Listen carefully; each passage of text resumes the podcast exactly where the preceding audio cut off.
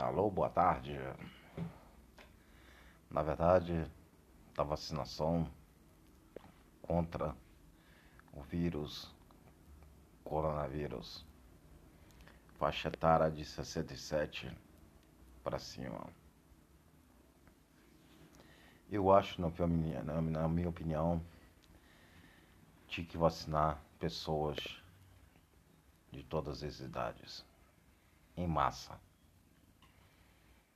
para acabar logo com esse vírus no Brasil. Mas, como os governantes não têm essa capacidade, por enquanto, ainda de comprar vacina em massa, estão indo por etapas, na verdade. 67 e assim sucessivamente. Valeu. Até mais. Flávio.